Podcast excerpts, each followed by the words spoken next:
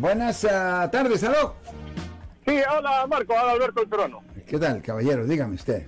Muy bien, una pregunta. Mire, este, va a venir mi sobrino de, de Perú eh, y, y, este, él, sacó la, la visa, de sorteo de visa, tuvo suerte.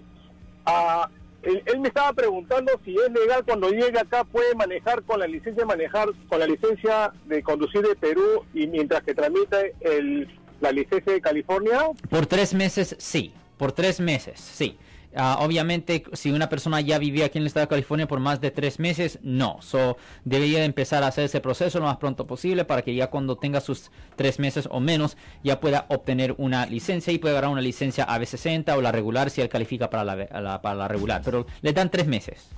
Y, y, y si es y si es turista también es igual. Misma cosa, un turista puede manejar aquí en el estado de California, ah, pero, pero si se quedan por más de tres meses, ya tienen que dar la licencia de California.